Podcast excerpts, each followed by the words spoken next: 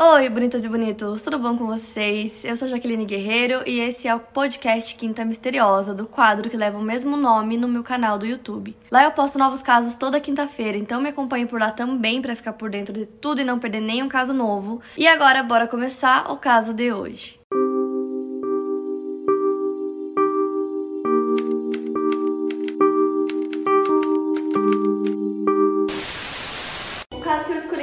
Para vocês é sobre o sequestro em Cleveland, que vocês pediram muito sobre esse caso. Já tinha ouvido falar, mas só para esse vídeo mesmo que eu me aprofundei bastante nele para vir contar para vocês tudo sobre esse caso. Então, para começar, antes de falar das vítimas, vou falar primeiro do sequestrador. A gente vai conhecer um pouquinho da história dele antes. Ariel Castro nasceu no dia 11 de julho de 1960 em Porto Rico, no México. Os pais do Ariel se divorciaram quando ele ainda era criança e logo depois do divórcio, ele, sua mãe e seus três irmãos se mudaram para os Estados Unidos. Primeiro eles moraram na Pensilvânia e depois se mudaram para Cleveland, porque o pai dele morava lá e também vários outros parentes deles moravam lá. A infância do Ariel foi um tanto quanto turbulenta. A mãe dele descobriu que o pai dele não só traía ela, como ele tinha outros quatro filhos com outra mulher. Inclusive, foi depois disso que ela se divorciou dele e foi com os filhos para os Estados Unidos. Além disso, tem algumas fontes, alguns sites que falam que o Ariel sofreu abuso quando ele era criança. Então, ele supostamente teria sido abusado quando ele tinha 9 anos de idade. E esse teria sido um dos fatores que desencadearam nele tudo que vocês vão ver durante esse caso.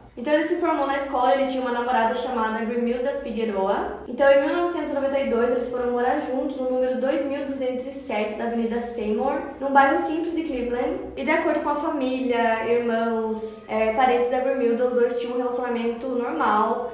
É, saudável até o momento que eles decidiram morar juntos, foi lá que tudo mudou. O Ariel se tornou um homem extremamente agressivo, todas as formas possíveis que vocês consigam imaginar. Ele empurrava a bermuda da escada, ele batia nela, então ela quebrou o nariz duas vezes, também quebrou a costela e o braço. Então, assim, ele espancava muito ela a ponto de realmente quebrar vários ossos do corpo dela, ela apanhava muito. Até que em 93 ele foi preso por violência doméstica, mas acabou que ele nunca foi a julgamento, ou seja, não deu em nada. Ele continuou solto, então em 96 a Brumilda decide se separar dele. Então a Brumilda se muda com os filhos, eles tinham quatro filhos juntos. E mesmo depois de se mudar, ele continuava ameaçando ela o tempo todo, dizia que ia sequestrar os filhos deles. Assim, ele era uma pessoa horrível com ela e mesmo assim, mesmo com a queixa e tudo mais, nunca deu em nada, isso ela nunca fez nada. Ela até tentou pedir uma ordem de restrição, mas por algum motivo não deu certo. O Ariel trabalhava como motorista de ônibus escolar, mas ele era um péssimo motorista, ele usava o ônibus para uso particular, ele fazia muitas curvas perigosas, andava contramão, isso tudo com um ônibus cheio de crianças dentro. Então, depois de muitos anos, ele acabou sendo demitido. Ele trabalhou de 1991 até 2012 como motorista. Então, agora eu vou falar um pouquinho sobre as vítimas.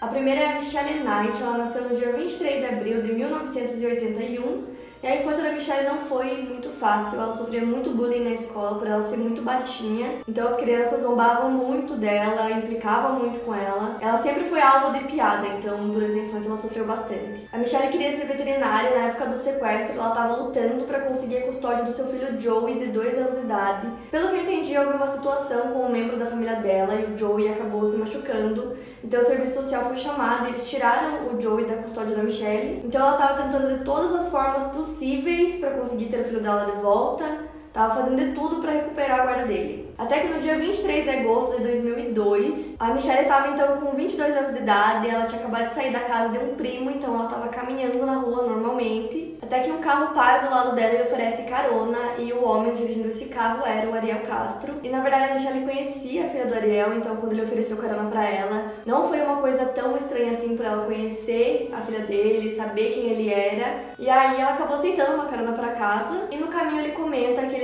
com vários filhotes de cachorro na casa dele e pergunta se ela quer um pra ela, pra ela dar pro Joe e pro filho dela, e ela acaba aceitando. Então eles vão pra casa dele, chegando lá, ele fala que tá no andar de cima, que os cachorrinhos estão no andar de cima, então ela sobe. Ele vai logo atrás dela e no que ela entra no quarto ele fecha e tranca a porta. E desde esse dia a Michelle foi presa em cativeiro dentro da casa do Ariel sem ninguém saber. Então diariamente ela era espancada, torturada, estuprada várias vezes por dia e tudo que era para ser apenas uma carona se transformou num inferno. Durante o sequestro, a Michelle engravidou cinco vezes do Ariel e nessas cinco vezes ele sempre dava um jeito de fazer ela sofrer um aborto, então ou ele batia nela, ou ele deixava ela assim duas, três semanas sem comer absolutamente nada. Ele fazia qualquer coisa para que ela perdesse um bebê, então ela teve um aborto cinco vezes. Ele mantinha a Michelle num quartinho bem pequeno com uma cama e tinha correntes, então ela ficava assim 95% do tempo presa nos braços, nos pés. Tinha uma pequena TV preto e branco que ele deixava ela assistir assim às vezes. Então ele deixava a Michelle lá, presa nesse quarto. Um ano depois do sequestro da Michelle, no dia 21 de abril de 2003, a Amanda Berry, de 16 anos, ela trabalhava num fast food no Burger King. E a Amanda era uma adolescente normal, assim, não conseguia achar muitas coisas sobre a infância dela. Mas enfim, ela era mais um dia normal do trabalho, o aniversário dela era no dia seguinte. Então ela terminou o expediente, saiu do trabalho. Ela estava indo para casa porque a família e os amigos estavam lá esperando ela para que eles pudessem comemorar o aniversário. Então ela estava indo embora para casa dela, ela estava numa rua muito próxima da rua que a Michelle foi sequestrada. Então o Ariel chega de novo de carro, encosta o carro do lado dela e pergunta se ela quer uma carona. Coincidentemente, ela também conhecia a filha do Ariel. Então, como ele era pai de uma pessoa que ela conhece, ela acabou aceitando. E aí, no caminho, Ariel pergunta se ela não quer dar um pulo na casa dele, porque a filha dele tá lá e fazia um tempo que elas não se viam. Então, elas podiam conversar um tempinho e depois ele levava ela pra casa. E aí, ela pensou e fazia tempo que ela não via a amiga decidiu ir. Então, ela aceitou ir até a casa dele pra ver a filha dele. E nesse meio tempo que eles estão no carro, ele até comenta com ela que um dos filhos dele também trabalhou no Burger King porque ela tava com a roupa, né, de trabalho. Então, assim, pra ela não parecia nada muito incomum, ela conhecia os filhos dele. Então, pra ela era apenas uma carona. Então, eles chegam na casa do Ariel e tem barulho de chuveiro ligado e a porta do banheiro tava trancada.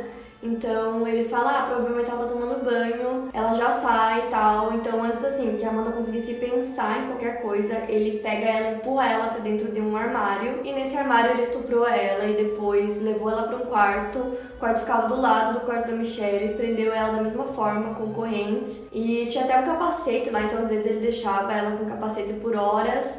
E da mesma forma que ele fazia com a Michelle, tudo de horrível que ele fazia com a Michelle, ele também fez com ela. E até então a Amanda achava que só ela estava presa, sequestrada nessa casa, ela não tinha visto a Michelle. E o Ariel ficava falando pra ela que ele estava procurando uma outra menina e que logo ele ia libertar ela, só precisava encontrar essa nova menina, que ela estaria livre. Então, assim, dias depois, ela viu a Michelle na casa e aí ela percebeu que ela não era única. Um ano depois do sequestro da Amanda, no dia 2 de abril de 2004, o Ariel avistou sua terceira vítima, Georgina de Jesus, chamavam ela de Gina. De apenas 14 anos, ela estava com uma amiga que era ninguém mais, ninguém menos que Aline Castro, que era a filha do Ariel. E a Arlene queria muito dormir na casa da Gina, ligou do orelhão para pedir é, pra mãe dela, mas ela disse que não. Então, cada uma seguiu seu rumo. A Arlene foi para um lado, a Gina foi para outro, e nisso o Ariel abordou ela. Ele para o carro do lado dela e pergunta se ela viu a filha dele, e ela responde que sim, porque ela estava com ela poucos minutos atrás.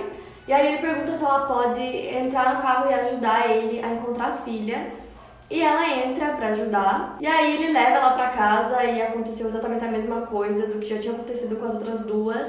Ela era a terceira vítima do Ariel. Sequestrou ela exatamente cinco quadras de distância do local que ele havia sequestrado a Michelle e a Amanda. Então agora ele tinha três mulheres presas na casa dele sem ninguém saber, mulheres que ele estuprava, espancava, torturava e fazendo as piores coisas que vocês possam imaginar. As condições que elas viviam eram péssimas, horríveis. Elas recebiam uma refeição por dia, apenas uma cada uma delas. É, elas não quase não se viam lá porque elas sempre estavam presas, cada uma em um quarto, então elas não podiam é, se comunicar, não podiam conversar uma com a outra, então as três sabiam da existência uma das outras, mas elas não conseguiam, assim, conversar nem nada.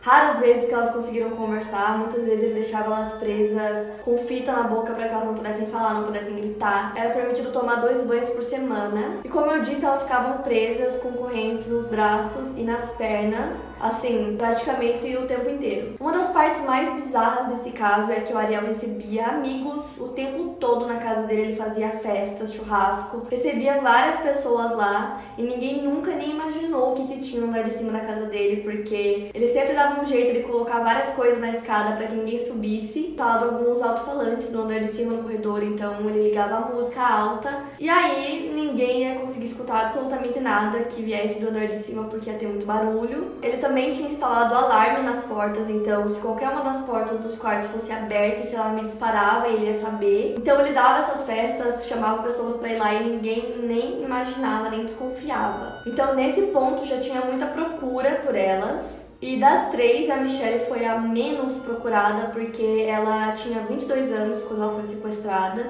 Então, não só a família e amigos, mas a maioria das pessoas acreditavam que ela não tinha sido sequestrada não tinha acontecido nada com ela, que ela resolveu fugir, mudar para outra cidade porque ela não tinha conseguido recuperar a guarda do filho ainda. Então, ela estava muito chateada e as pessoas acharam que ela resolveu fugir. Então, por ela ser adulta, é, a procura não era tão grande assim em cima dela. E depois de um ano, a mãe dela resolveu tirar o nome dela da lista de desaparecidos então a procura era muito mais em cima da Amanda e da Gina.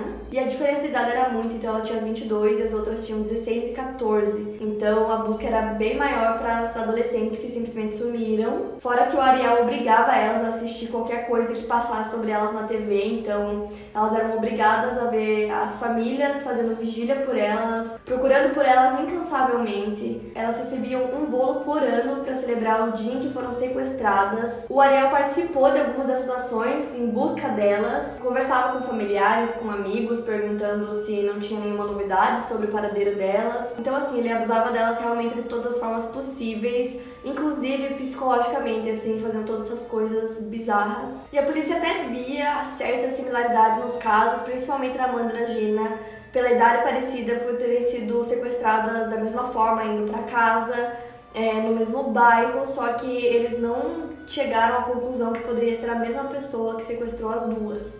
As três, né, no caso. E às vezes ele deixava que elas assistissem TV e a Amanda, sempre que ela conseguia, ela assistia um programa que era de uma vidente e ela se lembra de assistir esse programa com a mãe dela, então ela vivia assistindo para ver se em algum momento a mãe dela iria até o programa para perguntar sobre ela e quem sabe a vidente diria que ela estava viva e que ela estava sequestrada. E o mais louco dessa história é que isso realmente aconteceu. A mãe dela foi até o programa, perguntou por ela e a vidente disse que ela tinha morrido. Então isso assim para Amanda foi um choque completo, porque ela por algum motivo tinha alguma esperança que se a mãe dela fosse até lá, é, quem sabe isso fosse ajudar ela a escapar de alguma forma. A mãe dela procurou muito por ela, muito mesmo. Conforme os anos iam passando, o caso ia ficando para trás, as pessoas iam esquecendo, a mãe dela nunca parou de procurar. E a parte mais triste é que a mãe dela acabou falecendo alguns anos depois que ela foi sequestrada. Quando ela descobriu que a mãe dela tinha falecido, ela ficou muito triste, chorou muito. E o Ariel tava com ela, não sei, acho que até foi ele que contou pra ela. Ela acabou pedindo um abraço pra ele, de consolo, e ele deu esse abraço a ela, então a relação dos dois era um pouquinho diferente. É, ela sofreu igual. Por exemplo, ele teve esse momento que ele teve uma conversa com ela, viu que ela tava triste, abraçou ela.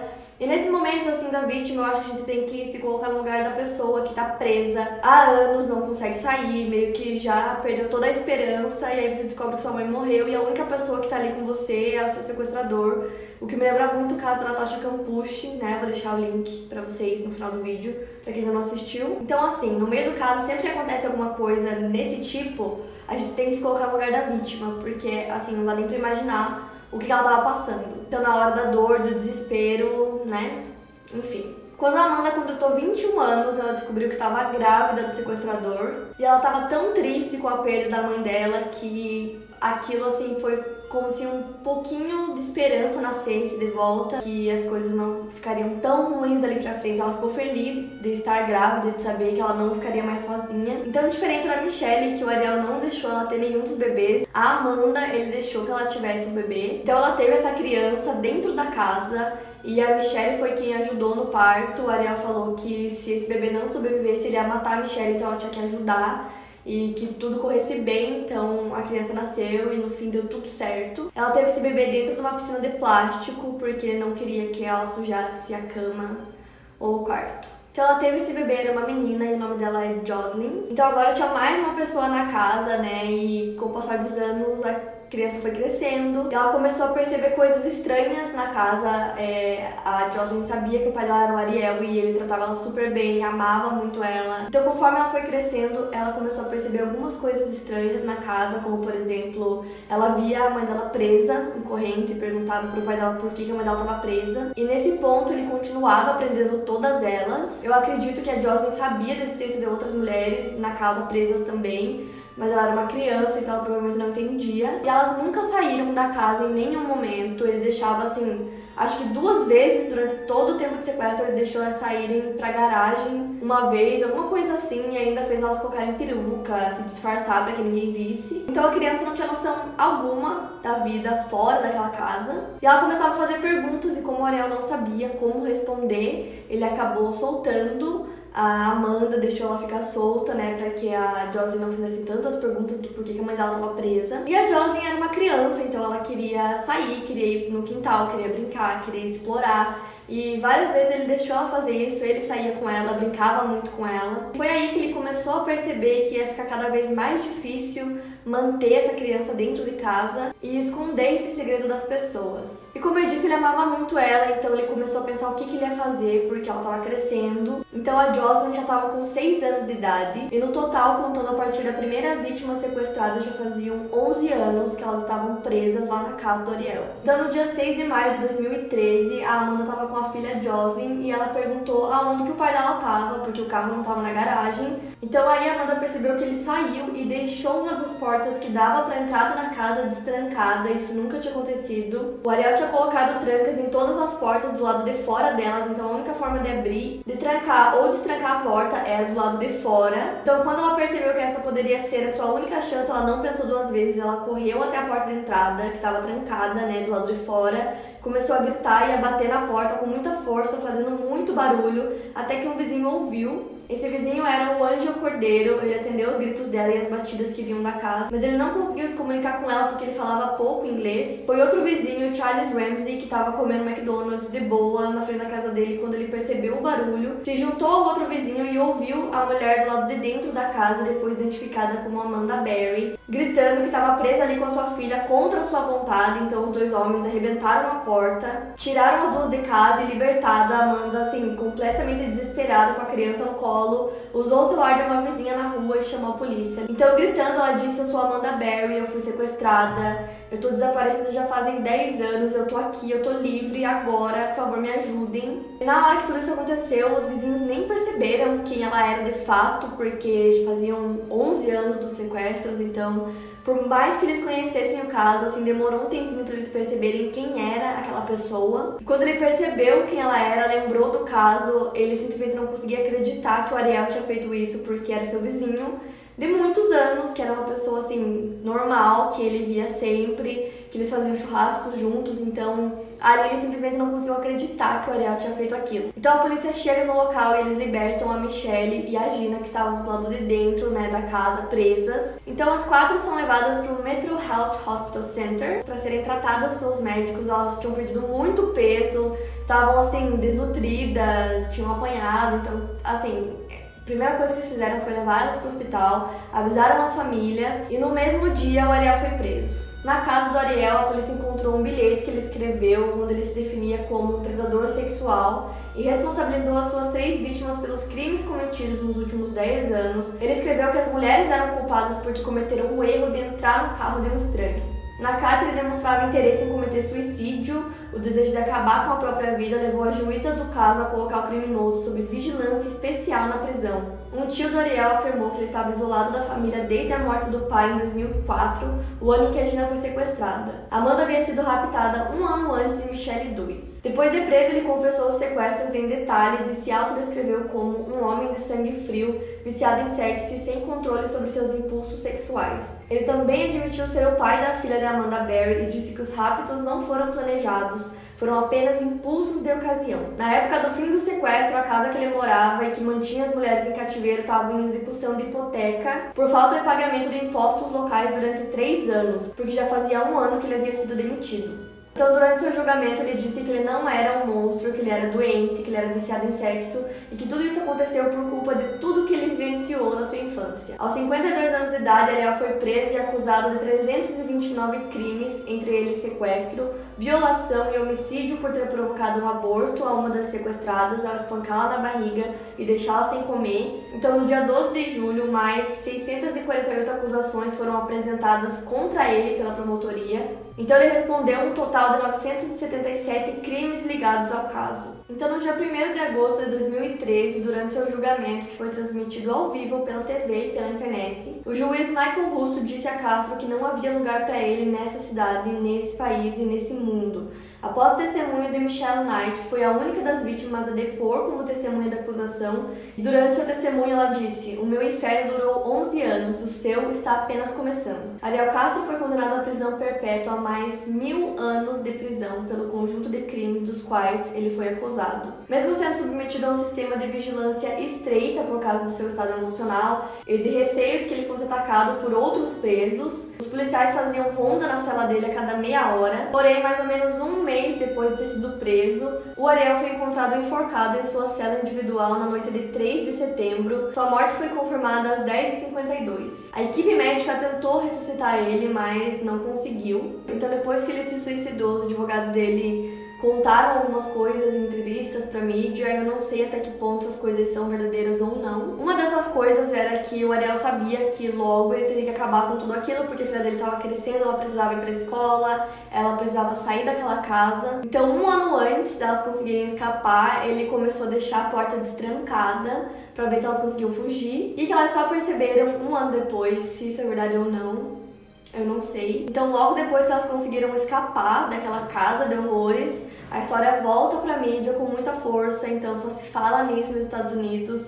E elas começaram a receber muitas doações de pessoas para ajudar que elas consigam recomeçar, né, suas vidas. Logo depois que elas conseguiram fugir, a Michelle teve que fazer uma cirurgia no rosto, uma cirurgia de reconstrução, porque ela havia sido espancada muitas vezes o que acabou desfigurando o rosto dela em algumas partes, então ela teve que fazer essa cirurgia. Ela mudou o nome dela para Lily Rose Lee e ela se casou em 2016. Amanda Berry hoje ajuda muito na causa de encontrar crianças e adolescentes desaparecidos. E como a Jocelyn estava crescendo, a Amanda sempre ensinou para ela tudo que ela podia. Então ela ensinou ela a ler, a escrever. Ela tinha um tipo uma lousa no quarto onde ela conseguia é, ensinar as coisas para ela escrever, ela anotava o alfabeto. Então, tudo que estava no alcance dela, para poder dar qualquer tipo de educação para a filha dela, uma educação em casa, que era a única coisa que ela podia fazer, ela dava então ela dava aulas para a filha dela para que ela pudesse aprender o que ela deveria estar aprendendo na escola se ela estivesse numa escola. A filha dela, Jocelyn, quando entrou na escola, ela até entrou adiantada por tudo que a Amanda tinha ensinado para ela. A Gina é super próxima da sua família e também ajuda na causa de crianças desaparecidas. As três não mantêm muito contato, principalmente a Michelle. A Amanda e a Gina conversam ocasionalmente desde que saíram da casa, mas as três tentam seguir com suas vidas e deixar o passado. Para mais casos, siga meu podcast aqui no Spotify. Lembrando que os casos novos saem primeiro lá no meu canal do YouTube toda quinta-feira. Obrigada por ouvir, até o próximo caso.